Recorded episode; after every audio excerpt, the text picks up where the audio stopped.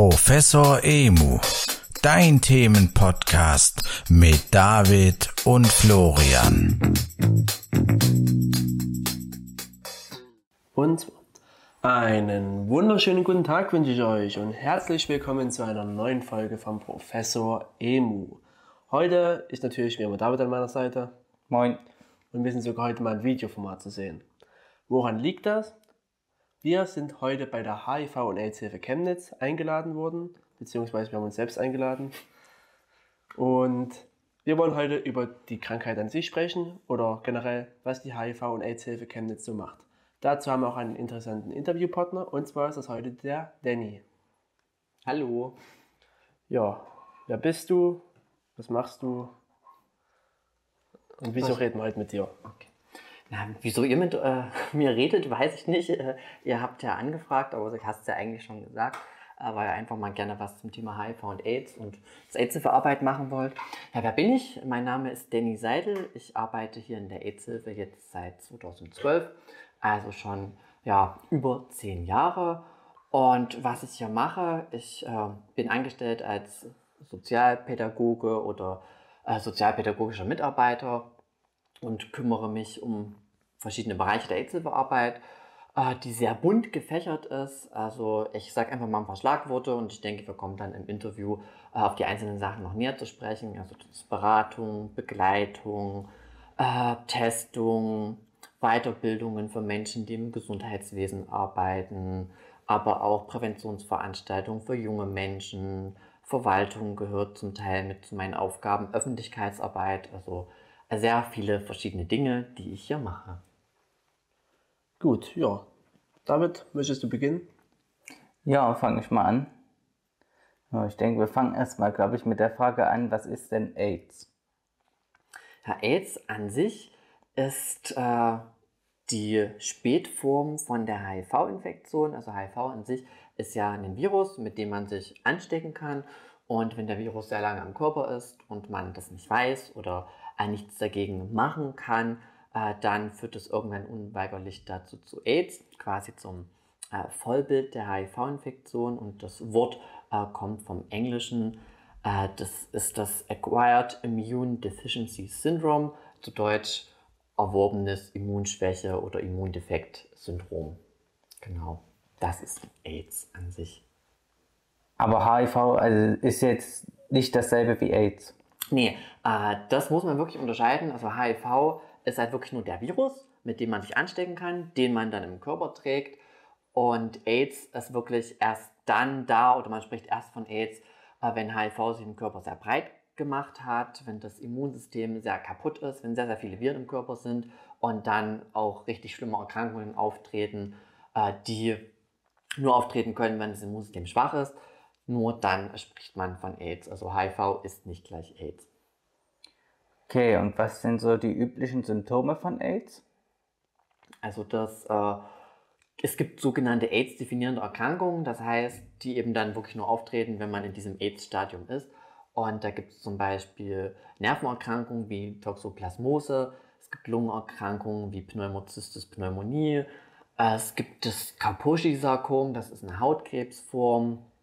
Es können aber auch andere Erkrankungen auftreten, wie Augenerkrankungen, dass man halt merkt, okay, äh, irgendwie man sieht immer schlechter und hat das Gefühl, dass man blind wird. Es gibt Pilzerkrankungen, die im Mund und in Speiseröhre, Rachenraum äh, ja einfach auftreten können, wo das dann so aussieht, als hätte man dann überall so einen weißlichen Belag. Ähm, das waren jetzt ein paar, ich sag mal, wirklich AIDS-definierende Erkrankungen oder Anzeichen, äh, wo man dann eben äh, wirklich merken würde, ah, okay, das ist jetzt wirklich AIDS und äh, oder der Hintergrund davon ist die HIV-Infektion oder AIDS und hat jetzt nicht einfach nur irgendwie was anderes, was einfach so da ist. Das heißt, wenn ich es richtig verstehe, macht AIDS einfach nur das Immunsystem kaputt. Genau, also AIDS nicht, weil das ist ja das letzte Stadium der Erkrankung, der HI-Virus. Der macht wirklich nur das Immunsystem kaputt, dass der Körper sich gegen eindringende andere Viren, Bakterien, Pilze, andere Kleinstlebewesen eben nicht mehr so zur Wehr setzen kann, wie er es eigentlich könnte. Und dadurch, dass das Immunsystem dann schwach oder im schlimmsten Falle wirklich richtig äh, äh, kaputt ist, das können dann die anderen Infektionen nutzen, sich breit machen und eben zu Beschwerden führen. Ja, ähm, wie häufig tritt AIDS denn auf in Deutschland oder HIV? Also HIV, wenn man sich die Zahlen anguckt, äh, also die aktuellsten Zahlen sind von Ende 2020, die sammelt das Robert Koch Institut deutschlandweit. Äh, da ist es so, dass man davon ausgeht, dass ungefähr 91.400 Menschen mit HIV leben. Also äh, wenn man überlegt, okay, es sind über 80 Millionen Menschen, die insgesamt hier leben, ist 91.400 ganz, ganz grob runtergerechnet eine Person von 1000, die eben mit HIV lebt. Und äh, wenn man guckt, äh, also das Robert Koch Institut hatte auch in dem Jahr äh, veröffentlicht, wie denn eine Schätzung aussieht, zumindest was Neudiagnosen sind, also Menschen, die 2020 neu diagnostiziert wurden und direkt halt mit AIDS, äh, das waren ungefähr 460 Menschen. Ähm, es ranken sich ja einige Mythen um Hm. HIV und AIDS. Was sind so die geläufigsten, die du kennst?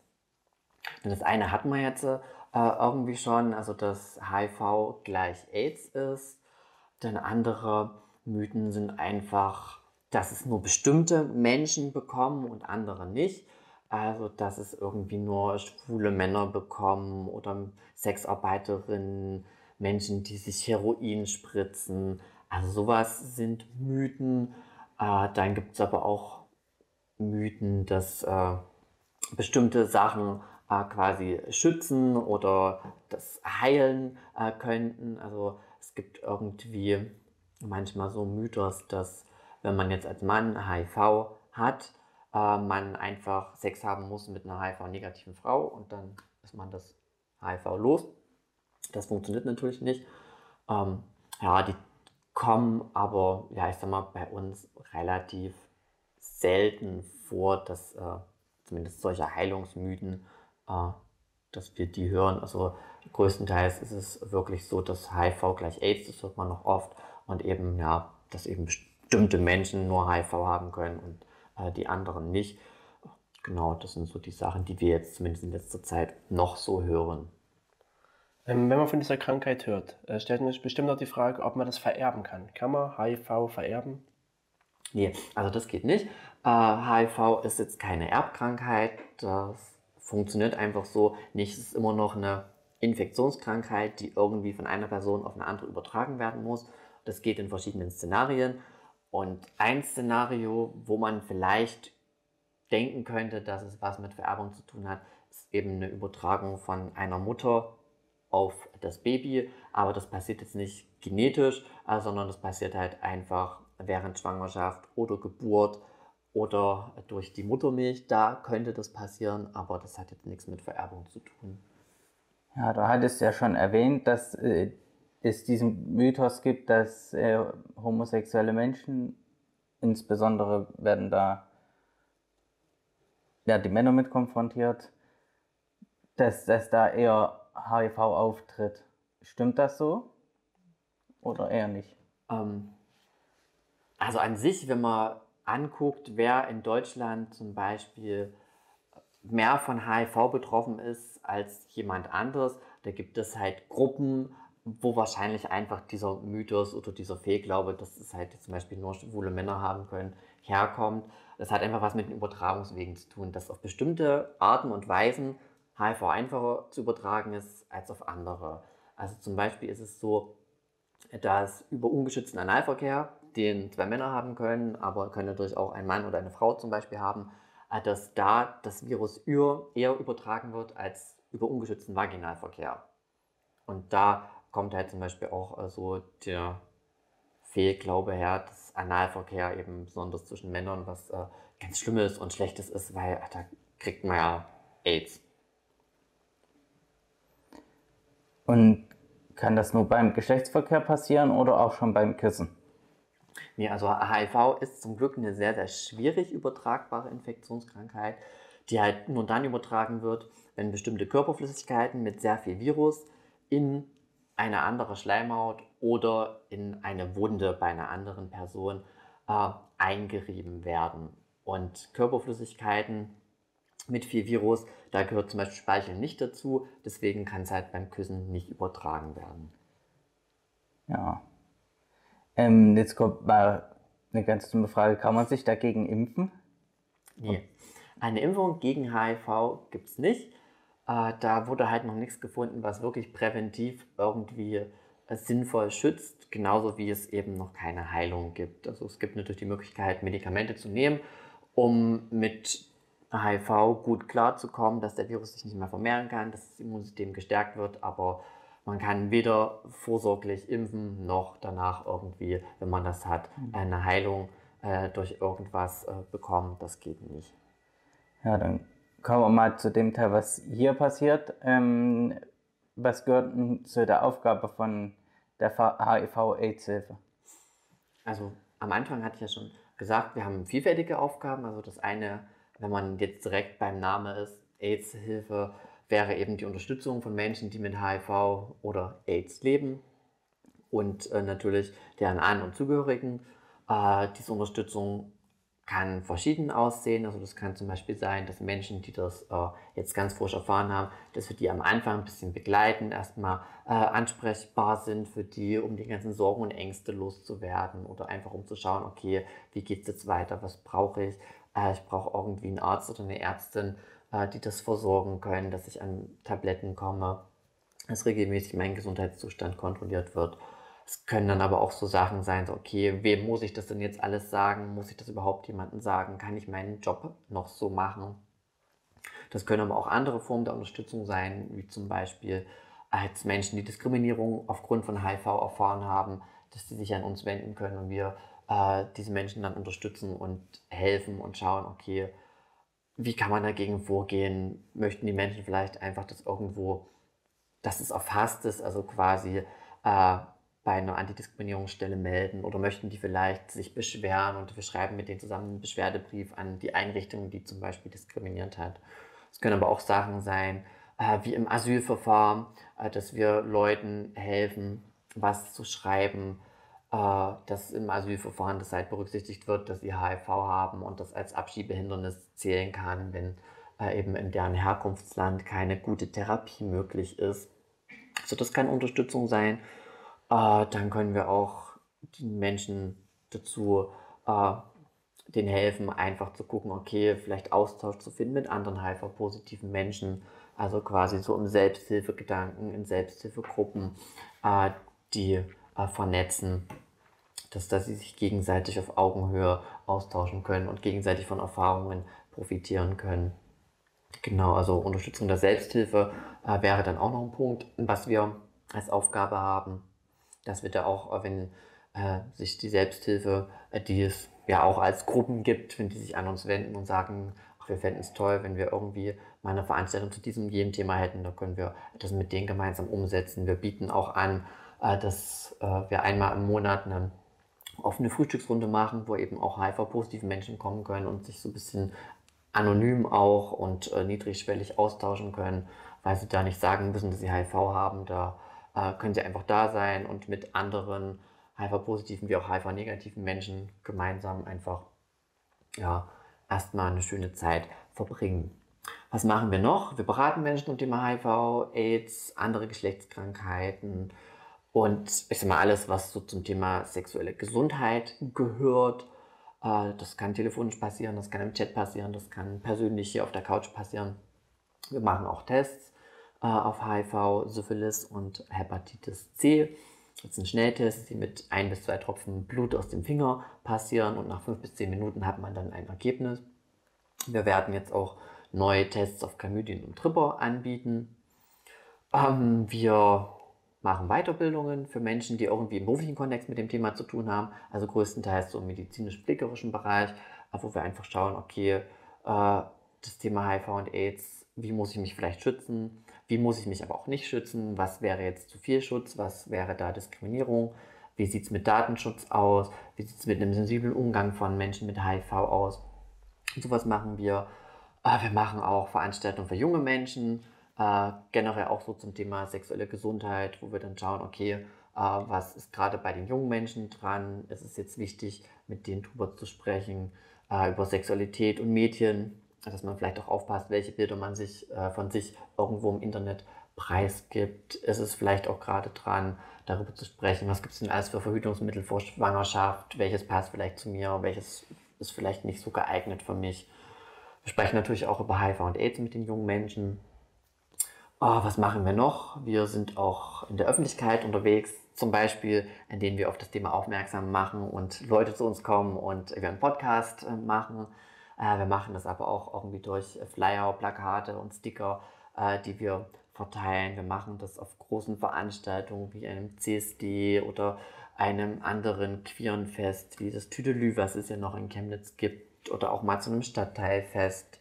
Oder wenn auch das Kosmos äh, hier ist, da haben wir einen Stand und verteilen Material und sind ansprechbar. Also, äh, und was natürlich immer zu so Vereinsarbeit, Beratungsstellentätigkeit mit dazugehört, ist irgendwie Verwaltungsarbeit, dass man alles dokumentiert und ordentlich abrechnet. Ja, also insgesamt gesehen ganz, ganz viele verschiedene Dinge, die wir hier als Aidshilfe tun. Du hast ja gerade erwähnt, dass ihr auch hier Tests macht. Wo mhm. ist so der Punkt als, als Person, wenn ich Kontakt mit einem hatte, ich sollte mal einen Test machen? Was sind so da Kriterien? Also an sich äh, wäre natürlich ein Test dann sinnvoll, wenn man merkt, dass man irgendwie Beschwerden hat. Also irgendwas, was vorher nicht da war. Das kann jetzt auf den Genitalbereich mit dem man ja größtenteils einfach Sex hat, bezogen sein. Also dass da irgendwie ein Ausschlag auftritt oder irgendwelche komischen Pustel oder Warzen oder Rötungen, dass irgendwas dort wehtut, dass was komisch riecht oder komischer Ausfluss äh, passiert, wenn irgendwie was juckt. Also wenn sich irgendwie im Genitalbereich was verändert, dann äh, sollte man äh, einen Test machen. Dann gibt es aber auch einfach die Möglichkeit, weil manche Infektionskrankheiten verlaufen auch ohne Symptome, dass man sagt, ich lasse mich regelmäßig testen, vielleicht einmal im Jahr oder einmal im halben Jahr, einfach um auch präventiv Bescheid zu wissen, für den Fall, dass dann doch was ist, äh, dass man eine Behandlung machen kann und andere Leute nicht mehr ansteckt. Und dann äh, kann auch ein Test sinnvoll sein, wenn man jetzt wirklich äh, sich bewusst ist, ah, okay, ich hatte einen Kontakt, da ist vielleicht das Kondom kaputt gegangen oder äh, wir haben irgendwie im Sturm der Gefühle total vergessen, zu verhüten, dass man da sagt, ah, okay, gut, ich kenne vielleicht die Person auch nicht, ich habe keinen Kontakt mehr, es war vielleicht ein One-Night-Stand, dass man da überlegt, ah, okay, man macht vielleicht mal einen Test einfach, um sicher zu gehen, auch wenn man jetzt keine Symptome hat. Und wie läuft so ein Test bei euch ab? Also komme ich hier rein und es geht los oder? Also es ist immer günstig, vorher einen Termin zu machen, ganz einfach äh, wegen Anonymität, dass äh, wir auch gewährleisten können, dass dann wirklich keine anderen Personen hier sind, dass es wirklich alles auch in vertrauter Atmosphäre stattfinden kann und nicht im ungünstigsten Fall drei Leute jetzt äh, bei uns auf der Couch sitzen und warten und alle nacheinander dran sind. Äh, deswegen ist Termin machen immer super.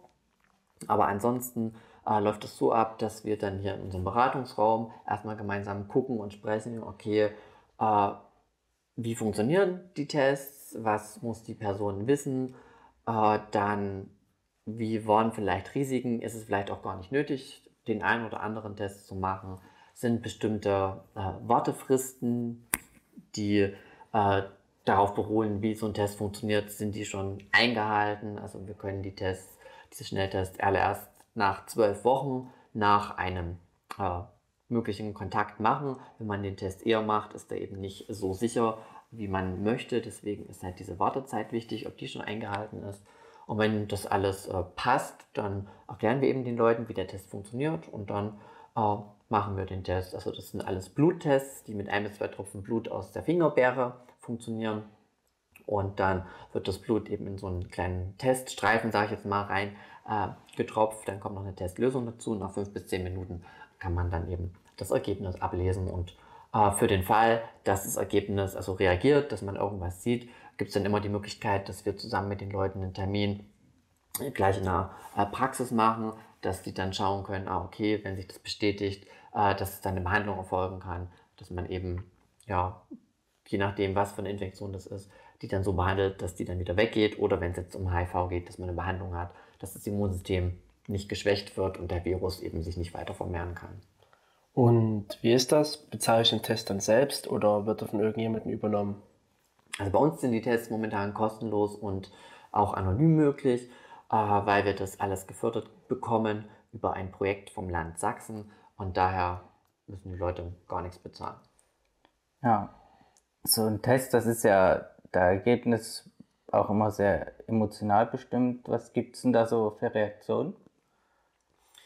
Also oft ist es zum Glück so, dass die Tests äh, mit dem Ergebnis negativ, also man hat weder die eine noch die andere Infektion bei uns ausgehen, was halt doch einfach damit zu tun hat, dass er jetzt nicht jeder Kontakt zu einer HIV-positiven Person oder zu einer Person mit Syphilis zum Beispiel automatisch eine Infektion bedeutet. Äh, es kann ja trotzdem immer passieren, dass man sich halt nicht ansteckt. Das ist ja keine hundertprozentige Garantie, dass es automatisch übertragen wird. Deswegen passiert das halt am allermeisten, dass sich niemand ansteckt und keine Infektion stattgefunden hat, demnach die Tests negativ sind und die Leute dann natürlich glücklich und erleichtert sind und äh, teilweise auch vor Freude um, am liebsten einen umarmen möchten. Und für den Fall, dass mal so ein äh, Test anschlägt, also das hatten wir jetzt in den letzten Jahren bisher nur einmal, äh, dann ist es natürlich so, dass es erstmal in dem Fall zumindest ein Schock für die Person war, weil sie hatte schon so ein bisschen damit gerechnet, aber es ist natürlich noch immer noch mal was, das dann wirklich von so einem Test, äh, in dem Fall rot auf weiß zu sehen, äh, dass da dieser Strich an der einen Stelle ist und äh, die natürlich dann äh, hatte einen Begleiter mit, äh, der sie dann auch gut noch mit auffangen konnte und aber trotzdem erstmal ja einfach äh, emotional also aufgeladen auch erstmal hier ein bisschen geweint hat, aber wir haben dann zusammen schon geschaut, okay, was sind jetzt die nächsten Schritte, haben in eine HIV-Praxis angerufen, gleich einen Termin äh, nochmal für einen Test gemacht. Und die Person ist dann auch äh, dort angekommen und konnte den Bestätigungstest machen. Und äh, ist dann quasi gut äh, weiter vermittelt worden. Aber klar, im ersten Moment ist es natürlich äh, eben ja, ein Schock und eine emotionale Ausnahmesituation, äh, wo man erstmal schauen muss, okay, ja, wie gehe ich damit um, was passiert jetzt als nächstes, das sind ja auch sehr viele Fragen. ja, Gibt es Medikamente? Werden die bei mir funktionieren? Kann ich damit gut leben? Kann ich irgendwie vielleicht noch Familie gründen oder kann ich in der Familie irgendwie jemanden anstecken? Kann ich meinen Job weitermachen? Muss ich vielleicht mit den Stunden runtergehen? Werde ich jetzt immer äh, öfter krank sein als vorher? Vertrage ich eben die Medikamente und sowas? Äh, das kann dann alles im Nachhinein besprochen werden, aber in der ersten Situation, wenn natürlich das Ergebnis äh, da positiv ist und äh, auf eine Infektion hindeutet, ja, ist natürlich etwas, was man eigentlich nicht möchte und natürlich dann eben auch zu Tränen oder äh, ja, manchmal auch zu Fassungslosigkeit oder Angst einfach führen kann. Ja, und wie sieht das aus? Kommen da jetzt nur Leute, die jetzt äh, glauben, sie haben die Krankheit, möchten sie hier testen lassen oder kommen auch noch andere Personen hierher? Also für den HIV-Test ist es unterschiedlich. Also manche wollen halt einfach nur so mal einmal im Jahr oder einmal im halben Jahr sich auf alles testen lassen, um einfach Gewissheit zu haben. Die hatten jetzt nicht äh, immer unbedingt eine konkrete Situation, wo sie Angst haben, sich anzustecken. Dann gibt es natürlich auch andere, die sagen, ja, okay, ich hatte da eine Situation, da ist vielleicht das Kondom kaputt gegangen oder äh, wir haben vergessen zu verhüten, die deswegen kommen und sich testen lassen. Manche machen das auch sozusagen vor Beginn einer neuen Beziehung, man dann den Schritt gehen möchte und ohne Kondom verhüten, dass die sagen, okay, bevor wir das machen, wollen wir uns alle erstmal auf HIV und vielleicht noch auf andere Sachen testen lassen. Also auch das gibt's. Also sind sozusagen verschiedene Konstellationen, wo Leute zu uns kommen und den Test machen lassen wollen. Ja. Hier werden ja auch Beratungen äh, angeboten. Ähm, ist das, äh, wie läuft denn da die Beratung ab? Also oft ist es so, dass die Leute anrufen, also das ist wirklich der Hauptteil der Beratung und dann ja, fragen sie einfach, äh, ob wir jetzt eine Beratung machen können. Wenn es gerade passt, dann können wir sofort am Telefon eine Beratung machen. Wenn es zeitlich gerade mal nicht passt, dann machen wir einfach einen Termin, äh, dass es eben passt und dann ja, schildern die meisten Leute einfach ihre Situation, was sie erlebt haben und möchten eben wissen, ob da jetzt ein Risiko war, sich mit HIV anzustecken in anderen Fällen ist es so, dass äh, Leute sagen, ich habe das und das und das im Genitalbereich und äh, dann wissen möchten, ob das eine sexuell übertragbare Infektion ist oder was es denn sein könnte, ob das jetzt AIDS ist. Äh, da gucken wir dann auch, okay, dass wir die Leute bei den Beschwerden dann an die richtige Stelle verweisen, wo sie sich testen lassen können und auch gleich Behandlung bekommen.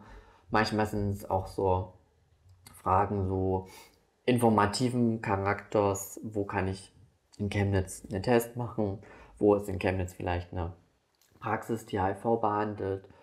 Äh, manchmal sind es auch einfach ja, Fragen so zu unserer Arbeit, ob man zum Beispiel HIV-positive Menschen äh, fragen, ob es vielleicht auch Freizeitangebote für HIV-positive Menschen gibt. Aber der Großteil ist wirklich, dass Leute in der Situation sind und ich habe dieses und jenes getan und die Frage dann kommt, kann ich mich mit HIV angesteckt haben?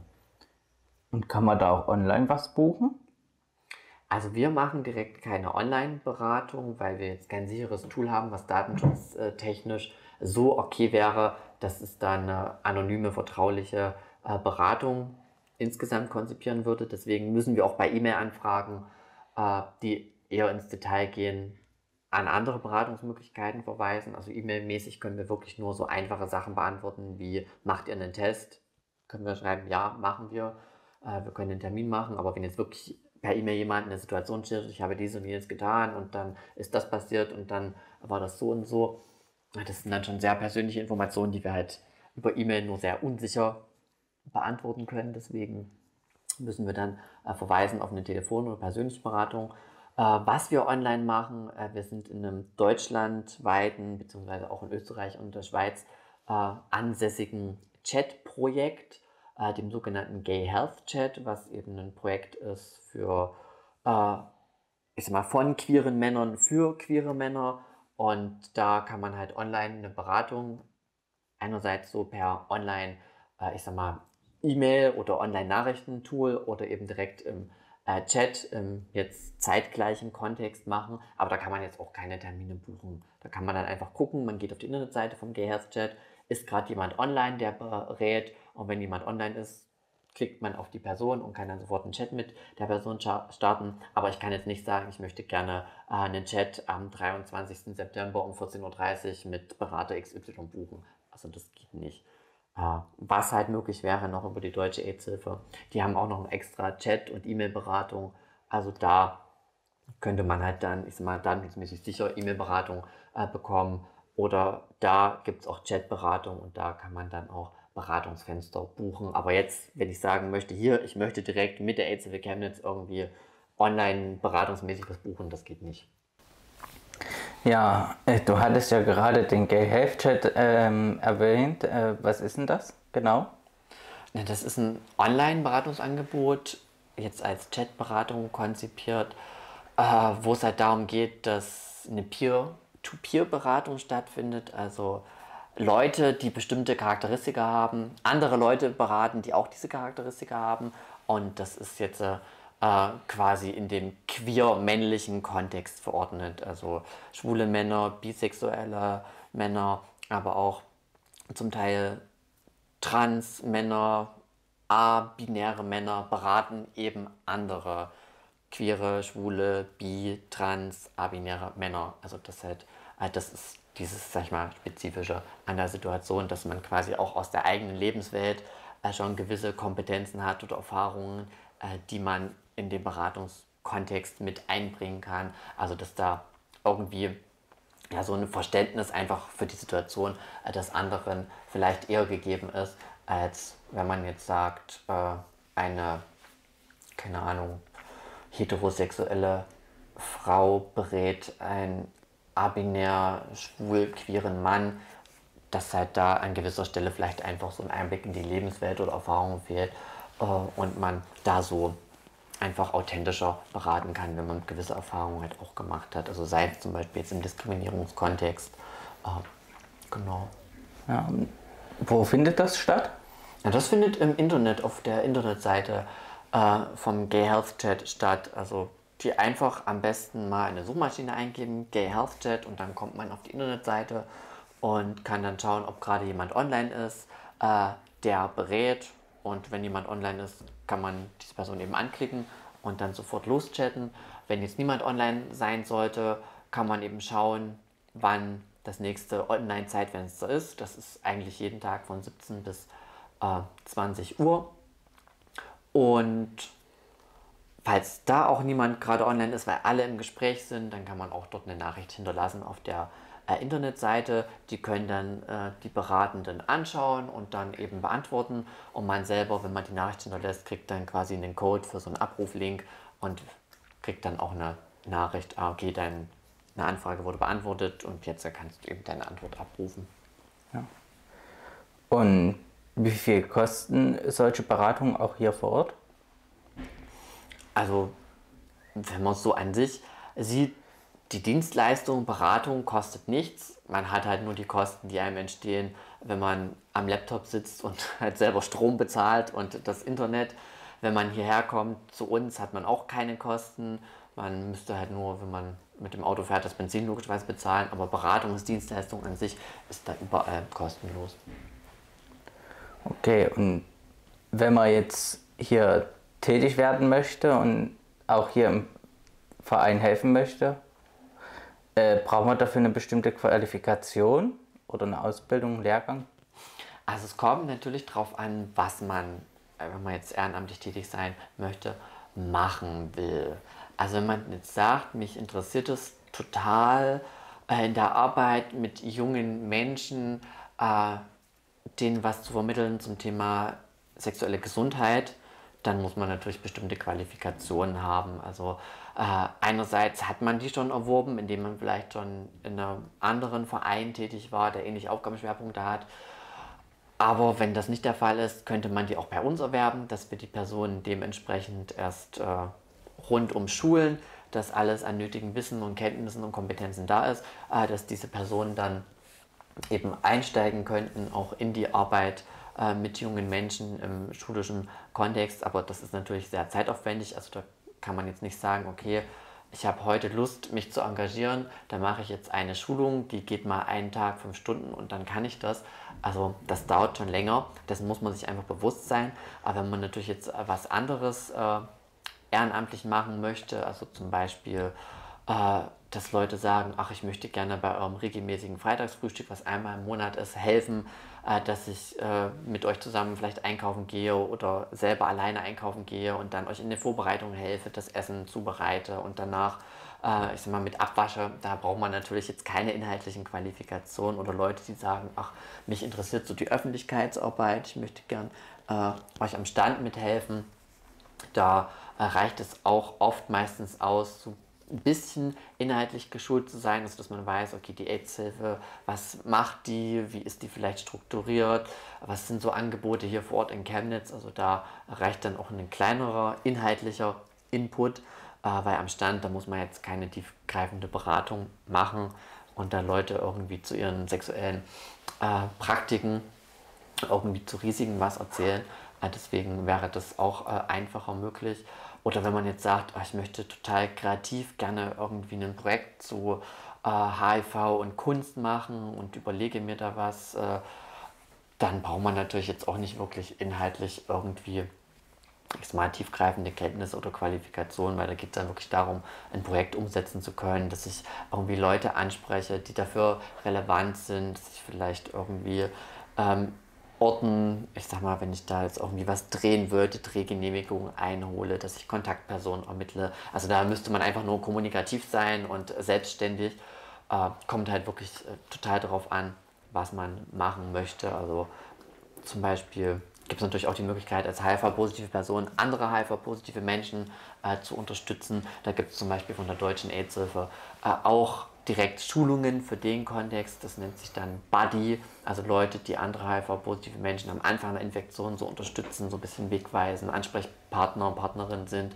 Da bietet halt die Deutsche AIDS Schulungen an, die man da machen kann, dass man einfach weiß, okay, was kommt denn auf mich zu, äh, auf was muss ich vielleicht gefasst sein, wo sind meine eigenen Grenzen, äh, dass man da einfach ein gutes Feeling hat und da arbeiten kann in dem ehrenamtlichen Kontext. Genau, da bräuchte man eben diese speziellen äh, Kenntnisse, aber das ist halt wirklich total abhängig davon, was ich jetzt genau machen möchte oder was vielleicht auch nicht, ob ich da bestimmte Schulungen oder Ausbildung oder Weiterbildung wie auch immer machen muss oder ob einfach da sein und äh, mithelfen reicht. Okay, dann gehen wir nochmal kurz in die Materie wieder rein. Du hast ja schon einige Geschlechtskrankheiten erwähnt. Was gibt es denn da? Was sind so die geläufigsten noch neben HIV? Also geläufig ist HIV zum Beispiel jetzt würde ich sagen nicht, weil es halt relativ wenig Menschen betrifft. Also eine Person von 1000 ist jetzt so nicht viel. Äh, da gibt es andere sexuell übertragbare Infektionen, die sehr, sehr viel häufiger äh, eine Ansteckung einfach passiert weil Übertragungswege einfacher sind. Also häufiger sind zum Beispiel Syphilis, Chlamydien, Tripper, auch Herpes haben mehr Menschen, die humanen Papilloma-Viren sind verbreiteter, Trichomonaden, also viele, viele Sachen, äh, mit denen man sich anstecken könnte, die ja in Anführungsstrichen geläufiger sind, weil leicht übertragbar und damit sie mehr Menschen mal haben. Gehen dann natürlich auch viele davon einfach wieder weg, aber man kann sich eben auch nochmal anstecken, aber die sind ja statistisch gesehen einfach häufiger, dass sich dann Menschen anstecken, als jetzt im Vergleich zu HIV. Um jetzt weiter bei HIV zu bleiben, wie ist denn das? Äh, wie, wie sieht denn so eine Behandlung von HIV aus? Oder gibt es da Therapien oder? Ja, also da gibt es äh, Therapien. Also heutzutage ist es so, dass wenn man das weiß, äh, dass man HIV hat, gibt es spezialisierte Ärzte und Ärztinnen, die sich da eben nach einem grundständigen Medizinstudium in dem Bereich weitergebildet haben und da bestimmte Qualifikationen erlangt haben, dass sie das behandeln dürfen. Und dann werden eben Bluttests gemacht, um zu schauen, okay, wie sieht es aus mit dem Immunsystem, wie sieht es aus mit der Viruslast im Körper. Und äh, je nachdem, vielleicht, das hat man auch für Unverträglichkeiten auf bestimmte Dinge. Was für ein HIV-Virus hat man jetzt konkret? Hat der schon vielleicht irgendwie besondere Eigenheiten, die in der Wechselwirkung mit äh, bestimmten Medikamenten ungünstig wären? Und daraus konzipiert man dann eben eine Therapie für äh, die Menschen was heutzutage oft so aussieht, dass es einmal am Tag eine Tablette ist, die man eben einnimmt, die dafür sorgt, dass der HI-Virus sich nicht mehr vermehren kann, die dafür sorgt, dass dadurch das Immunsystem sich wiederholen kann. Und dann nimmt man halt einmal am Tag, jeden Tag eine Tablette und geht aber auch regelmäßig in die HIV-Praxis, äh, dass es eben kontrolliert wird, ob das auch immer schön funktioniert mit der Virusmenge im Körper, dass die schön unten bleibt, dass das Immunsystem stabil bleibt und ob es nicht irgendwie Wechselwirkungen mit anderen äh, Blutwerten oder anderen Erkrankungen, die man vielleicht hat, gibt. Und ja, wenn das alles so funktioniert, äh, kann man mit der Therapie heutzutage auch relativ nebenwirkungsfrei äh, so lange leben wie auch jemand, der kein HIV hat. Jetzt ist es mittlerweile auch schon so weit, dass man nicht mehr jeden Tag eine Tablette nehmen muss, dass es auch Depotspritzen gibt, die man dann einmal im Monat oder einmal alle zwei Monate bekommt und so dann halt nur in diesem Zeitraum einmal im Monat oder einmal alle zwei Monate in die Praxis geht, dort die Spritze kriegt und dann nicht mehr dran denken muss, jeden Tag seine Tablette zu nehmen. Aber Stand jetzt gibt es noch keine Heilungsmöglichkeit. Genau, also da gibt es nichts, wo man sagen könnte, hier, das ist super mega vielversprechend, das werden wir in den nächsten Jahren auf jeden Fall was sehen. Also das ist nicht so. Es wird natürlich an verschiedenen Stellen geforscht, aber gibt es nichts, wo man sagen kann, hier, Heilung ist in Sicht. Und könnte da Betroffenen oder eben Leuten, die das eben haben, Hoffnung machen auf ein langes Leben und alles? Oder? Ja, also was rein der medizinische Standpunkt im Moment ist, ja, kann man das auf jeden Fall sagen, dass Menschen, die HIV haben, heutzutage, die Zugang zur Therapie haben, unter ärztlicher Kontrolle sind, dass die eben keine eingeschränkte Lebenserwartung haben, äh, was aber jetzt wirklich nur für HIV gilt. Wenn ich natürlich noch mehrere andere Erkrankungen zusätzlich habe, äh, die vielleicht auch ungünstige Wechselwirkungen mit HIV haben, dann wird es natürlich schwieriger und dann kann es halt auch mal sein, dass es durch Komplikationen äh, eben mehr Nebenwirkungen gibt, dass halt diese Beschwerdefreiheit dann nicht mehr so gegeben ist. Aber wenn es wirklich nur rein um HIV geht und man ansonsten gesund ist, äh, dann ja, hat man durch die heutigen Möglichkeiten der Medizin und Therapie alle Möglichkeiten, die man auch ohne HIV so an sich hätte. Ja, und wenn jetzt jemand dieses Endstadium hat, dieses AIDS, hm. wie lang ist denn da die Lebenserwartung? Das kann man schwierig sagen. Also irgendwann, wenn wirklich nichts gemacht wird, stirbt man, weil der Körper so schwach ist und sich gegen andere eindringende Krankheitserreger nicht mehr zur Wehr setzen kann, äh, dass man an irgendwas sterben wird. Also das kann dann so eine Lungenentzündung sein, so eine Pneumocystis-Pneumonie äh, zum Beispiel. Aber wenn man davon ausgeht, es wird irgendwann doch noch erkannt äh, und man bekommt dann noch Medikamente, ist es da immer noch möglich, äh, dass sich das alles wieder bessert und man quasi aus dem AIDS-Stadium äh, rausgeht und quasi zurückgeht in das nur HIV-positiv sein, also nur den Virus in sich tragen und äh, man damit auch dann eben mit HIV weiterlebt, ohne jetzt äh, in den nächsten Jahren sterben zu müssen. Ja, und wenn man dann das HIV hat und HIV positiv ist, muss man sich da im Alltag irgendwie einschränken? Nee, also so im Alltag gar nichts, wo man sich einschränken muss. Es gibt halt nur spezielle Situationen, wo man vielleicht äh, es ein bisschen schwieriger hat. Also zum Beispiel, wenn wir jetzt ans Reisen denken, es ist so, es gibt Länder, die haben Einreisebestimmungen für HIV-positive Menschen, dass man damit HIV gar nicht einreisen darf. Und äh, man da eben, wenn man jetzt in so ein Land vielleicht privat verreisen möchte oder auch beruflich äh, dorthin möchte, äh, da schauen muss, okay, ich muss ja meine Therapie mitnehmen, meine Medikamente, äh, wie mache ich das, äh, dass ich die vielleicht irgendwie umverpacke in andere Verpackungen, dass es halt nicht offensichtlich wird, dass es HIV-Medikamente sind. Äh, das ist halt zum Beispiel eine Schwierigkeit. Aber so, wenn wir jetzt wirklich über den ganz normalen Alltag sprechen, was man so Tag ein, Tag aus äh, macht, gibt es da keine Einschränkungen. es gibt an manchen Situationen vielleicht nur Stellen, wo man vielleicht das eine oder andere mal mehr überlegt, also gerade wenn es um Sexualität geht, äh, dass Menschen mit HIV da vielleicht mehr auf den Schutz äh, bedacht sind oder äh, vielleicht überlegen müssen, sage ich jetzt einer anderen Person, dass ich das habe, aber eben Medikamente nehme und durch meine Medikamenteneinnahme nur noch ganz wenig Viren im Körper, sodass ich niemanden mehr anstecken kann oder ähm, habe ich da Angst, eher auf Ablehnung zu stoßen und äh, ja, also das sind dann so Geschichten an sich, wo man, ja, es, ich sag mal, in Anführungsstrichen vielleicht schwieriger hat, aber jetzt im Alltag so, ich gehe einkaufen, ich mache meinen normalen Job, ich gehe mit äh, meinem Freundeskreis ins Kino, also da gibt es jetzt keine Einschränkungen. Ja, wenn, wenn man jetzt jemanden persönlich kennt, der HIV-positiv ist, äh, gibt es da irgendwelche Tabuthemen?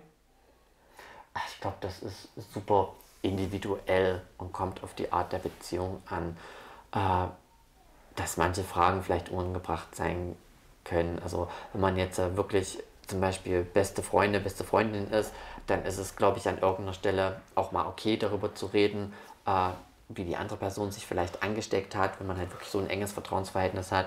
Aber jetzt irgendwie, wenn man weiß, dass der Nachbar oder die Nachbarin HIV hat, fände ich es sehr, sehr unangebracht, dann so intime Fragen zu stellen. So nach dem Motto, sag mal, wie hast du dich eigentlich angesteckt? Oder, ach, du hast ja HIV und Kinder, geht das überhaupt? Oder äh, hast du da nicht Angst, die äh, im Alltag anzustecken? Also sowas äh, sollte man dann tunlichst unterlassen.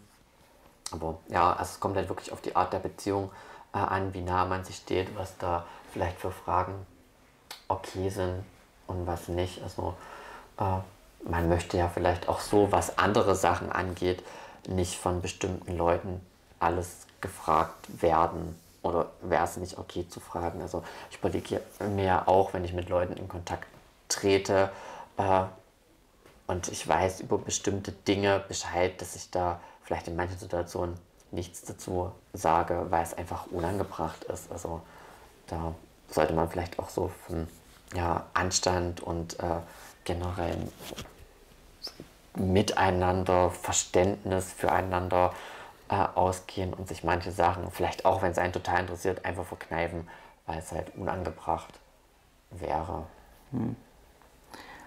Und was sind so die üblichen Stigmatas äh, äh, von den Betroffenen? Weil, womit werden die häufig im Alltag konfrontiert, auch wenn sie es jetzt nicht mögen? Ja, also es gibt Sachen wie einerseits so die Schuld, Frage, so nach dem Motto auch, ja, heutzutage, man weiß doch, wie HIV übertragen wird, äh, wie konntest du dich denn da noch anstecken? Also bist ja selber schuld, hast dich wohl nicht geschützt, also sowas in der Richtung äh, gibt es. Dann, dass generell davon ausgegangen wird, dass man mit HIV ja nicht leistungsfähig ist, also was jetzt äh, zum Beispiel Sport oder im Job äh, angeht, dass man, man hat einen Infektion, die das Immunsystem betrifft, dass man da immungeschwächt ist und da äh, super mega anfällig für alles ist und halt dadurch äh, ja, auf jeden Fall Einschränkungen hat. Äh, ja, es gibt halt so Sachen, wenn es äh, jetzt, äh, ein schwuler Mann ist oder über Substanzkonsum oder Menschen in der Sexarbeit, dass man da irgendwie über ein Stigma aufkriegt, das ist ja alles schlimm und schmuddelig und äh, irgendwie pfui ist und na, kein Wunder, dass man sich da angesteckt hat. Also sowas äh, gibt es halt. Ja, aber wir jetzt als Beratende in der Einrichtung kriegen das ja nicht immer so mit, weil es erzählen natürlich nicht alle Leute mit HIV, was sie so erleben. Und deswegen ja, wäre es an der Stelle äh, natürlich interessant äh, zu wissen, was da ja, die Leute mit HIV eben selber erleben.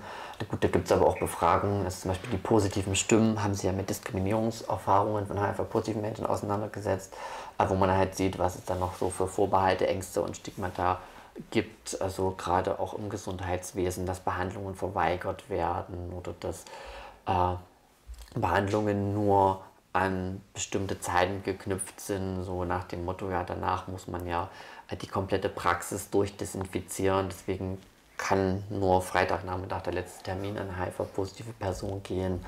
Oder auch äh, Sachen wie Datenschutzverletzungen, dass halt die HIV-Diagnose Unbeteiligten irgendwie mitgeteilt wird oder dass sie fahrlässig irgendwo draußen auf einer Akte draufsteht. Oder solche Sachen, äh, dass dann halt aus Unwissenheit auch unnötige Schutzmaßnahmen wie äh, doppelt Handschuhe tragen oder eine Schutzbrille tragen, wenn man jemanden einfach nur äh, die Medikamente hinlegt. Das ist halt sowas einfach passiert. Ja, jetzt, jetzt hört man ja sehr viel, man hat das Gefühl, Prävention ist wichtig auf der einen Seite, aber auf der anderen Seite hast du ja erzählt, dass ähm, es sich sehr schwer anzustecken ist mit dieser Krankheit. Also wie wichtig ist jetzt Prävention eigentlich? Na gut, man muss halt immer ein gesundes Mittelmaß finden an ja, genug Aufmerksamkeit für das Thema, aber es jetzt nicht überdramatisieren. Auf der anderen Seite, okay, statistisch gesehen stecken sich nicht so viele an, das halt auch nicht verharmlosen. Es ist halt immer schwierig. Also es ist ja einfach eine Infektionskrankheit, die gibt, die kann man äh, beim Sex unter anderem übertragen. Genauso wie man andere Sachen beim Sex übertragen kann, dass man einfach Bescheid weiß und sich gegebenenfalls schützen kann oder wenn der Schutz nicht geklappt hat, dann irgendwie Tests machen oder sich behandeln lassen. Ähm, das ist ganz wichtig und ansonsten äh, Aufklärung darüber, was Leben mit HIV heute bedeutet, um halt zu zeigen, okay, es passiert immer noch sehr viel Diskriminierung, ungerechtfertigterweise natürlich. Es passiert viel Stigmatisierung, Benachteiligung äh, und sowas kann man halt nur abbauen, indem man drüber redet und äh, ja, aufklärt und zeigt, ah, okay, so und so sind die Fakten, so und so sieht es aus. Das und das ist an der Stelle komplett unnötig oder übertrieben. Und das und das, es gehört sich einfach nicht, Leute so auf diese Weise bestimmte Dinge zu fragen. Und deswegen, ja, es ist immer noch wichtig, darüber zu sprechen. Einerseits, dass halt die Infektionszahlen so niedrig bleiben, wie sie halt sind, aber andererseits, um natürlich Diskriminierung auch entgegenzuwirken. Okay. Ähm, wie schützt man sich am besten? Also wenn wir jetzt über Verhütung sprechen mal. Hm. Was sind da so die effektivsten Möglichkeiten? Jetzt äh, sich vor HIV zu schützen oder generell vor sexuell übertragbaren Infektionen oder wir können erstmal das eine und dann das andere. Okay, also sich vor HIV zu schützen, da gibt es, wenn wir jetzt über Sex reden, als Infektionsweg mehrere Möglichkeiten. Also einerseits, wenn eine Person HIV hat und die Medikamente nimmt und äh, unter einer bestimmten Virusgrenze drunter ist, äh, kann die Infektion nicht mehr auf andere Personen übertragen werden, weil einfach zu wenig Viren im Körper sind. Das ist natürlich ein Schutz. Also HIV-positive Menschen, die ihre Therapie nehmen, unter dieser Grenze sind, schützen andere, weil sie die Infektion nicht weitergeben können. Es gibt als Schutz äh, die Möglichkeit, äh, irgendwie eine Barriere ins Spiel zu bringen, dass halt der Virus nicht in eine andere Schleimhaut eindringen kann. Solche Barrieremöglichkeiten, äh, das bekannteste ist das Kondom. Es gibt aber auch noch Female Condom oder Kondom für die Frau oder innenliegendes Kondom, was halt auch genutzt werden kann, was genau die gleiche Funktion hat, also irgendwie so eine Barriere aufzubauen.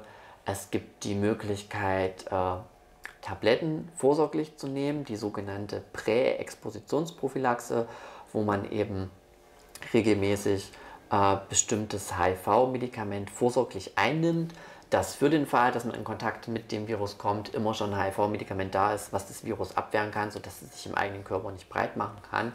Also das wären jetzt äh, für den Sex gesehen Möglichkeiten, sich zu schützen. Also quasi kurz gesagt drei Sachen. Also einmal Schutz durch Therapie, dann diese Präexpositionsprophylaxe, also vorsorgliche Medikamenteneinnahme und eben Barrieremethoden wie Kondom oder Frauenkondom. Genau, und jetzt vielleicht noch für die anderen sexuell übertragbaren Infektionen ist es so, äh, dass man sich natürlich auch mit Kondom schützen kann oder auch mit einem Femidom oder äh, für orale Praktiken auch mit sogenannten Lecktüchern. Das sind so dünne Latextücher, die man über bestimmte Körperstellen legen kann, wo Schleimhaut oder Flüssigkeit ist und dann halt äh, oral mit Zunge, Mund, Lippen da eine Stimulation stattfinden kann und durch diese Tuchbarriere, was wie ein aufgeschnittenes Kondom ist, kann halt auch nichts durch. Also solche Barrieremethoden äh, reduzieren für andere Geschlechtskrankheiten die Risiken, aber machen das Risiko jetzt nicht auf Null runter, weil andere Infektionen auch äh, schneller übertragbar sind, wo es teilweise auch Schmierinfektionen sein können. Da reichen auch geringere Mengen von irgendwie Körperflüssigkeiten, die mit äh, geringerer Kontaktzeit und weniger Druck und äh, generell einfach leichter von Person A auf Person B übertragen werden. Da nützt halt so ein Kondom nicht immer was, äh, wenn ich zum Beispiel eine Krankheit auch beim äh, Küssen übertragen kann, also wie zum Beispiel Herpes, was es ja genital und oral gibt kann halt auch von oral nach genital und andersrum. Und da bringt halt nicht immer Kondom was. Teilweise, äh, wenn man gemeinsam Sexspielzeug nutzt und das zwischendrin nicht desinfiziert, können Übertragungen entstehen. Äh, deswegen wäre da ein Schutz, ah, okay, wenn wir gemeinsam Sexspielzeug benutzen, das vor jeder neuen Person desinfizieren, für jede neue Person äh, dann auch ein anderes Kondom oder Femidom oder Lecktuch benutzen. Von manchen Sachen kann man sich impfen lassen. Da ist natürlich eine Impfung äh, eine Schutzmöglichkeit. Das ist zum Beispiel Hepatitis A und B, kann auch beim Sex übertragen werden, dass man sich da impfen lässt. Äh, dann gibt es auch für die humanen Papillomaviren, die bestimmte Krebsarten auslösen können oder auch Warzen im Genitalbereich. Da gibt es für manchen von diesen Virusarten gibt's auch Impfungen, äh, die man dann eben machen kann, um da Risiken wegzunehmen. Ansonsten ist natürlich auch ein Schutz für andere, wenn man selber weiß, dass man was hat, entweder auf Sex verzichten oder eben auf jeden Fall Kondom zu nehmen oder nur auf bestimmte äh, Sexpraktiken ausweichen, wo eben keine Infektion stattfinden kann. Also wenn zum Beispiel jemand Chlamydien am Penis hat, gucken, dass halt der Penis da beim Sex nicht involviert ist, dass man dann sagt, okay, ich mache vielleicht in dieser Zeit andere Sachen, ich benutze Sexspielzeug, ich mache vielleicht nur äh, Oralverkehr mit meinem Mund, dass halt der Penis nicht irgendwie mit den Chlamydien an andere Leute rankommt. Sich natürlich therapieren lassen, dass halt zum Beispiel Chlamydien oder ein Syphilis oder ein Trippe oder so wieder weggeht und man andere Leute nicht anstecken kann. Das ist ein Schutz. Ähm, regelmäßig sich testen zu lassen, wenn man sexuell aktiv ist, um halt frühzeitig was zu erkennen und damit natürlich auch zu behandeln und damit andere nicht anzustecken. Ähm, das wäre auch eine Möglichkeit äh, sich zu schützen und natürlich auch mit anderen Leuten einfach drüber zu reden. Okay, weißt du Bescheid? Hast du was? Warst du mal beim Test? Und dann durch die Kommunikation auch zu wissen, okay, welche Schutzmaßnahmen machen denn jetzt vielleicht Sinn, welche machen keinen Sinn, welche Sexpraktiken sollten wir jetzt vielleicht doch nicht machen. Also das kann natürlich auch eine Art Schutz sein, einfach drüber reden und zu gucken und in bestimmten Fällen auch zu sagen, nee, dann doch nicht mit dir. Das, äh, deine Vorstellungen passen jetzt nicht zu denen, die ich jetzt von der Sexualität habe. Genau. Wann ist überhaupt der HIV-Tag? Also HIV-Tag so an sich äh, gibt es nicht, aber es gibt halt den Welt-AIDS-Tag, der ist am 1. Dezember jeden Jahres. Und würdest du, äh, würdest du sagen, dass der wichtig ist? Oder? An sich ist es äh, natürlich wichtig, irgendwie auf das Thema aufmerksam zu machen, dass es halt immer noch ein Thema ist. Also gerade was jetzt Diskriminierung angeht, äh, aufgrund äh, von verschiedenen Ursachen. Es ist natürlich auch wichtig, darauf aufmerksam zu machen, Blick über den Tellerrand, wie sieht es in anderen Ländern aus, weltweit. Da stecken sich natürlich noch viel mehr Menschen an, äh, um da zu gucken, okay, haben die denn genug Zugang zu Tests, zu Schutz, zu Behandlungsmöglichkeiten. Aber es ist halt die Frage, ob das nur an einem Tag im Jahr so fokussiert irgendwie sein sollte oder ob das nicht irgendwie die ganze Zeit rot um die Uhr jeden Tag irgendwie das Thema wichtig sein sollte. Aber es ist ja mit vielen Sachen, dass es da irgendwie spezielle Tage gibt und da ist mal mehr Fokus und äh, mehr Aufmerksamkeit drauf und dann ist der Tag rum und dann ist es auch wieder halb egal. Deswegen ist es wahrscheinlich doch schon gut, dass es einen speziellen Tag gibt, wo es zumindest da mehr Aufmerksamkeit gibt und äh, das Thema nicht in Vergessenheit gerät. Aber manchmal merkt man oder hat das Gefühl, okay, es ist dann doch nur an dem Tag so, dass sich irgendjemand interessiert, dass vielleicht mal eine Anfrage von der Presse kommt, äh, irgendwie zum Welt-AIDS-Tag, dass die am liebsten mit einer HIV-positiven Person sprechen wollen, wie schlecht es der geht, äh, wo man sieht, ah, okay, da sind irgendwie noch Vorurteile da, dass es den Leuten irgendwie schlecht gehen muss und äh, dass es nur da an dem Tag mal interessant ist und aber irgendwie am 24. Mai, äh, wo äh, jemand mit HIV ein ganz normales Leben führt und total gut integriert ist, da ist es irgendwie total egal. Also dass sowas dann vielleicht auch nicht beleuchtet wird. Ja, ist irgendwie schwierig zu sagen, ob das jetzt so super toll ist oder ob es eigentlich gar nicht mehr nötig sein sollte, weil es eigentlich ein ganz normaler Umgang damit möglich ist und man da eigentlich gar nicht so viel mehr Aufmerksamkeit braucht. Ja, kann man vielleicht sagen, finde ich jetzt persönlich. Ähm, hat überhaupt die Krankheit HIV oder AIDS ein gewisses Symbol? Es gibt ja manchmal solche Schleifen, die für gewisse Krankheiten stehen. Genau, ja, das gibt es bei HIV und AIDS auch. Da gibt es die sogenannte AIDS-Schleife.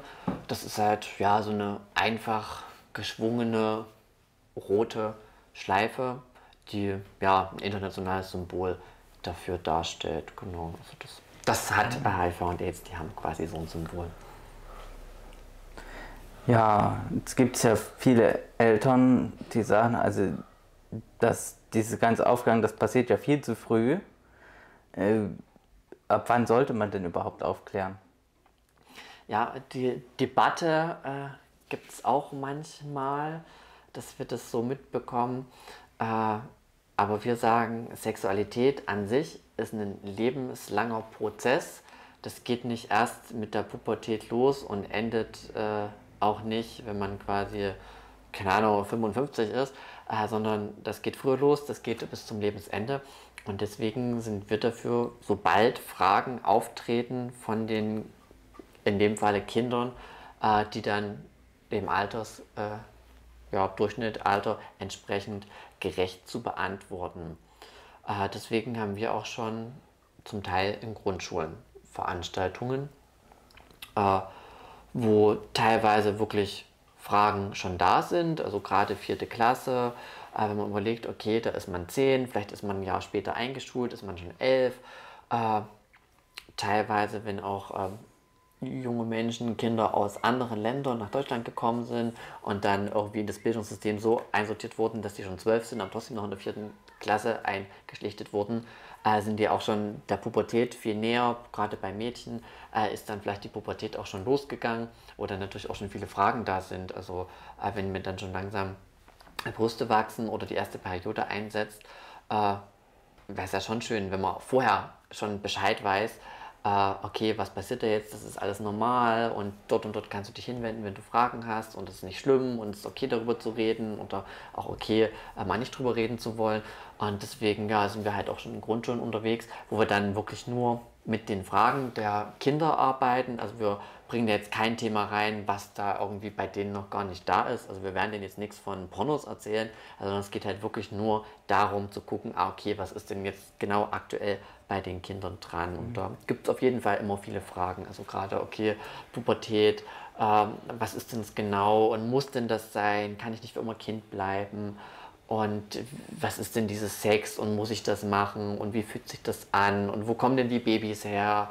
Und äh, gerade auch Menstruation, das Blut, äh, äh, was man da irgendwie verliert und kann das nicht gefährlich werden, weil irgendwann ist ja das Blut auch alle, was man verliert. Und wenn man da immer so viel Blut verliert, dann verblutet man doch. Also ja, einfach fragen, was äh, für die äh, interessant ist, was gerade in deren Köpfen rumgeht.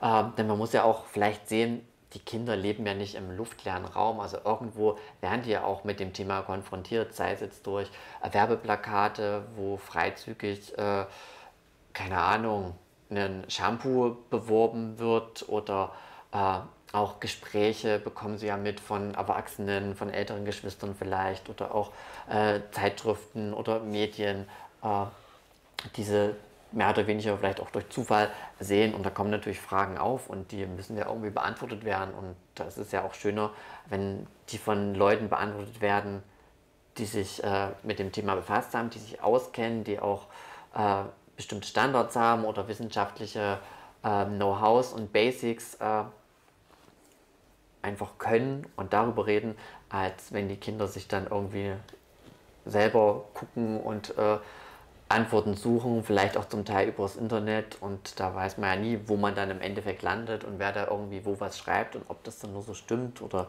ob dann einfach nur äh, von Freunden, Freundinnen Halbwissen weitergetragen wird. Und deswegen finden wir es schon wichtig, dass äh, ja, auch frühzeitig äh, eine altersgerechte ja, sexuelle Aufklärung, sexuelle Bildung oder einfach über das Thema Sexualität gesprochen wird und da klar ist, ah, okay, das ist ein Thema da, aber es ist okay zu sprechen und äh, das darfst du und du hast auch Rechte darüber zu sprechen, du hast ein Recht, äh, Informationen zu bekommen. Genau. Ja, und ähm, wenn, ihr, wenn ihr jetzt so Aufklärungsstunden äh, macht in der Schule, hm. ähm, wie ist denn das jetzt im Vergleich zu, zu dem, wie es früher in der Schule war? Ach, kannst du das vielleicht ein bisschen konkretisieren, was du da genau meinst? Äh, generell so, so wie, wie, äh, wie so die sexuelle Aufklärung in der Schule verändert hat. Vielleicht auch noch zu eurer ja, Schulzeit früher. Genau. Bis jetzt, wo ihr jetzt da steht und das selbst macht. Also, was sich vielleicht verändert hat, früher war es, also zumindest was die AIDS-Hilfe Chemnitz gemacht hat, viel mehr rein HIV-AIDS, wo es nur darum ging. Und auch eher ältere Klassen, also mit älter meine ich dann vielleicht eher so 9., 10. Klasse Berufsschule. Und jetzt ist es so, es ist nicht nur das Thema HIV-AIDS, es ist alles drumherum, was irgendwie so sexuelle Gesundheit mit dazugehört. Und auch eher, also vom Alter her gesehen, eher, wie gesagt, wir sind auch ja manchmal in Grundschulen äh, tätig. Äh, die Methoden sind andere, also was früher vielleicht noch viel mehr, also kommt natürlich auch immer auf die Menschen drauf an, die arbeiten und was sie gerne machen, was denen liegt, was sie umsetzen, was früher vielleicht mehr so Vortragscharakter war, also auch vielleicht mit PowerPoint oder mit damals noch Overhead-Projektor mit Folien, wo irgendwie was aufgelegt war. Ist jetzt äh, viel interaktiver auf jeden Fall, äh, dass man gemeinsam mit und in der Gruppe was erarbeitet, dass es immer ein gegenseitiges ja, Geben und Nehmen ist. Die Methoden sind bunter, also mehr zum Anfassen oder selber mal ausprobieren. Es gibt ja jetzt auch einfach viel mehr. Also damals gab es halt noch nicht die Firma, also damals, äh, vor, bevor ich hier gearbeitet habe, vor 2012 irgendwann, gab es halt noch äh, keine Firma, die eben Geschlechtsteile aus Plüsch näht, die man im pädagogischen Kontext äh, verwenden kann, um zum Beispiel über Organe, Schleimhäute zu reden oder wie was aufgebaut ist. Da gab es halt nur irgendwelche Schaubilder aus Biologiebüchern oder irgendwie medizinische Modelle, äh, die dann vielleicht auch manchmal einfach abschreckend wirken oder viel zu komplex sind. Äh, sowas verändert sich ja auch oder auch Themen kommen neu hinzu, dass auch mehr geguckt wird, irgendwie trans- und inter- oder nicht-binäre Menschen mit einzubeziehen und nicht nur, das ist ein Penis und das ist äh, eine Vulva und Vagina, sondern dass es da halt auch ja, Genitalien gibt, die irgendwo dazwischen sind oder außerhalb. Also dass man sowas einfach vielfältiger wird. Ja, also da hat sich ja doch einiges getan. Also kurz gesagt, weg vom rein HIV und AIDS hin zu äh, ja, sexuelle Gesundheit, sexuelle Bildung. Ja, jetzt äh, hat sich ja auch viel gewandelt. Äh, vor allen Dingen sind ja jetzt Medien sehr stark präsent. Äh, wie sieht denn das mit der Repräsentation von HIV aus? Ist, ist sie so in Ordnung oder gibt es da was zu kritisieren? Ja, so in den Medien, also ich nehme das irgendwie kaum wahr, dass es irgendwie ein Thema ist. Wie gesagt, halt, wenn, dann eher so zum Welt-Aids-Tag.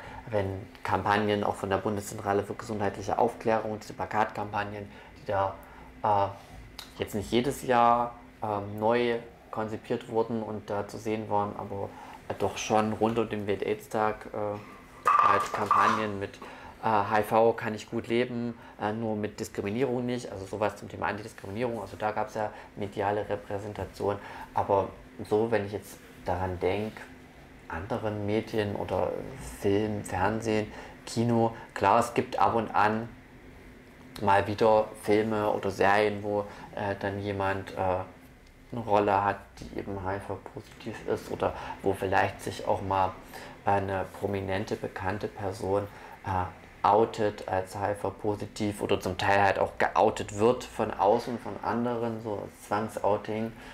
Aber ja, also irgendwie so richtig mediale Repräsentation, finde ich, ist da jetzt nicht wirklich da? Oder mal zurückgefragt, fällt euch was ein aus Serien, Filmen, Fernsehen aktuell, wo irgendwie eine HIV-positive Person gezeigt wird?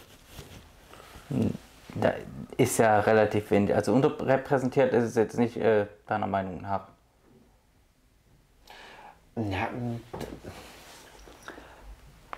irgendwie schwierig zu sagen, weil wenn man jetzt äh, das ganz genau machen würde, müsste man sagen, wie gesagt, eine von tausend Personen in Deutschland, äh, das auch in dem Kontext irgendwie in Film, Fernsehen, jede tausendste Person, die mitspielt, HIV haben müsste. Aber ich glaube, was das angeht, ist es auf jeden Fall unterrepräsentiert, äh, weil so viel einfach medial, was es gibt, auch Spiele und so irgendwo, also jetzt Computerspiele oder auf Instagram oder die ganzen sozialen Medien sieht man, glaube ich, weniger, als Ja. es eigentlich sein müsste, laut Statistik. Aber vielleicht auch eher die Frage, was müsste es noch an Repräsentation geben, dass halt Diskriminierung abgebaut wird.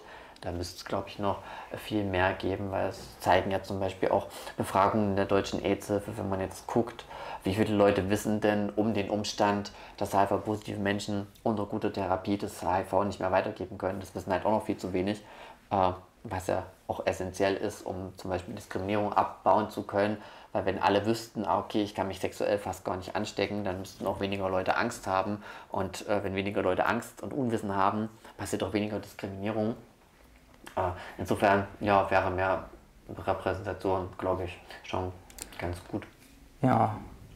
Und ähm, die Aufklärungsangebote, die hier angeboten werden, sind ja vielfältig. Ähm,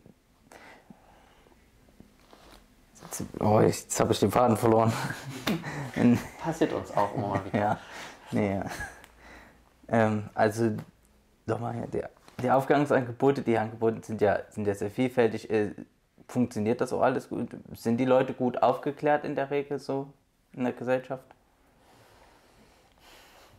Naja, es ist super individuell. Also gerade wenn wir jetzt äh, Projekte mit äh, Schulklassen machen, da gibt es manchmal äh, Klassen oder einzelne Leute, wo man denkt, ach ja, das, die wissen eigentlich alle schon, was jetzt äh, für die relevant ist. Aber dann hast du natürlich auch wieder äh, Gruppen, wo man denkt, so, okay, hm, da fehlt aber noch einiges. Also das äh, kann man schwierig so pauschal sagen, finde ich. Also hast du immer die und die, aber allgemein gesehen, also so Basics sind, glaube ich, schon bekannt, aber wenn man dann wirklich tiefer geht, also gerade jetzt zum Beispiel Nichtübertragbarkeit unter funktionierender Therapie, da gibt es noch Ausbaubedarf, sag ich mal. Ja.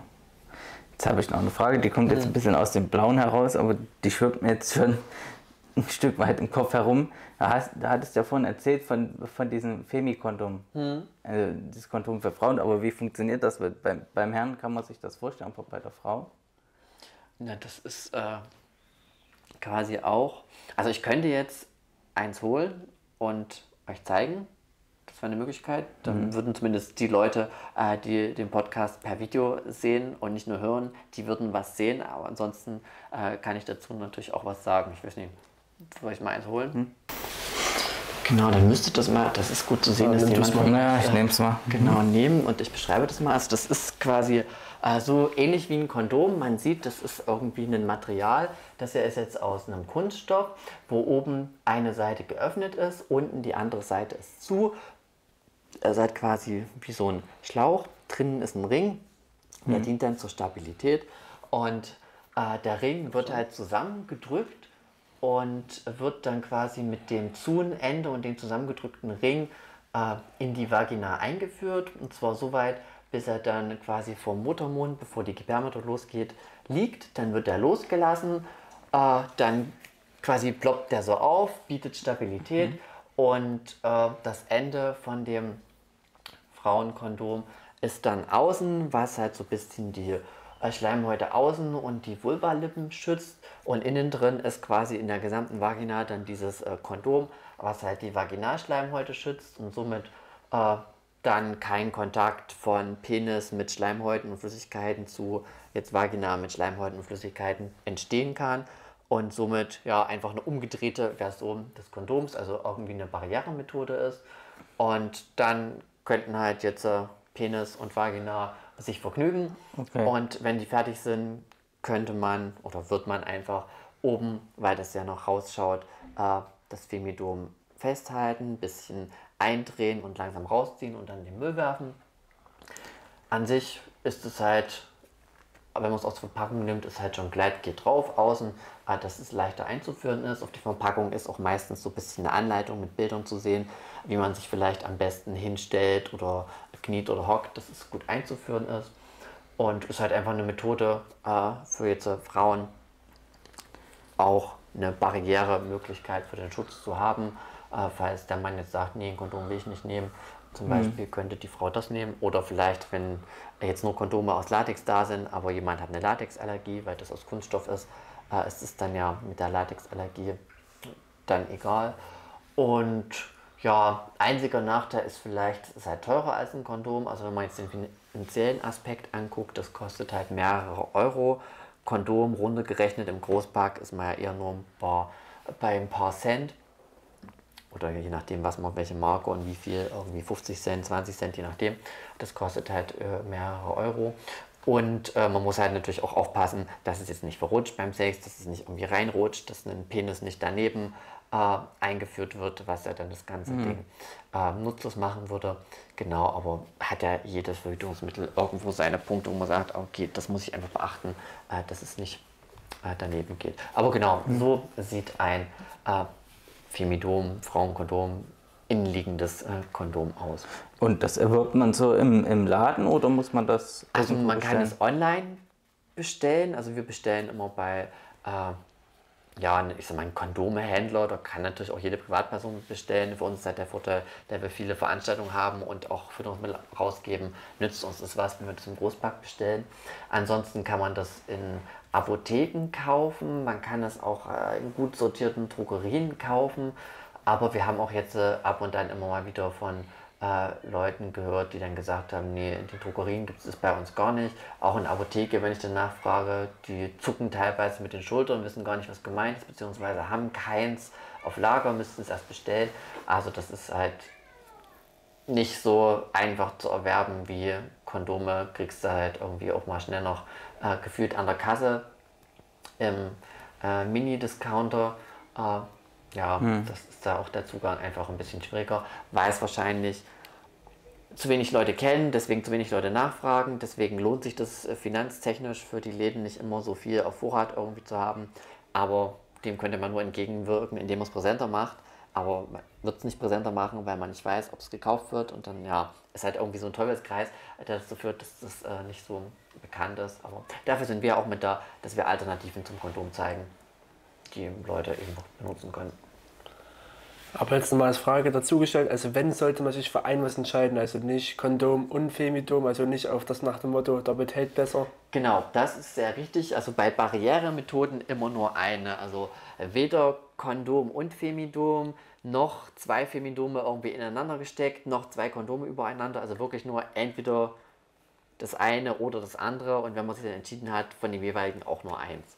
Natürlich, wenn irgendwas kaputt geht, dann ein neues nehmen. Also wenn das Femidom kaputt geht, ein neues Femidom, Kondom kaputt, neues Kondom irgendwie. Äh, aber jetzt nicht versuchen mit Kondom und Femidom, weil wenn diese Plastik- und Latex-Sachen aneinander reiben, äh, das kann dann eher dazu führen, dass die dann kaputt gehen und dann ja auch der Schutz dahin. Gut, wir neigen uns langsam dem Ende. Da stellt sich mir noch die Frage, wie kann man euch eigentlich unterstützen? Also Unterstützung ist natürlich auf vielfältigste Weise möglich. Äh, einerseits, wir sind ein äh, gemeinnütziger Verein, wir kriegen zwar eine Förderung, aber haben natürlich auch einen Eigenanteil, den wir erbringen müssen. Also wir haben keine hundertprozentige Förderung. Deswegen sind wir auch auf Spenden unter anderem angewiesen. Äh, deswegen, wenn Leute spenden möchten, gerne auf unserer Internetseite bei unserem Spendenbutton entweder äh, schauen, auf unser Spendenkonto was überweisen oder über PayPal kann man uns auch was spenden. Äh, wenn man uns jetzt inhaltlich unterstützen möchte, also zum Beispiel ehrenamtlich, äh, dann einfach äh, mal anrufen oder eine Mail schreiben. Äh, da wäre es für uns aber ganz wichtig, äh, dass die Leute schon eine Idee haben, was sie gerne machen möchten, weil es für uns mit unserer Personalsituation nicht möglich ist, ehrenamtliche Menschen so allumfassend zu betreuen und sie quasi von vorne bis hinten an die Hand zu nehmen. Also da muss wirklich, ich sag mal, gut Eigeninitiative auch da sein, dass man wirklich sagt, oh, ich habe Bock auf das und so stelle ich mir das vor, also und so will ich das ausgestalten, das und das will ich machen. Also das äh, ist dann auf jeden Fall wichtig. Genau.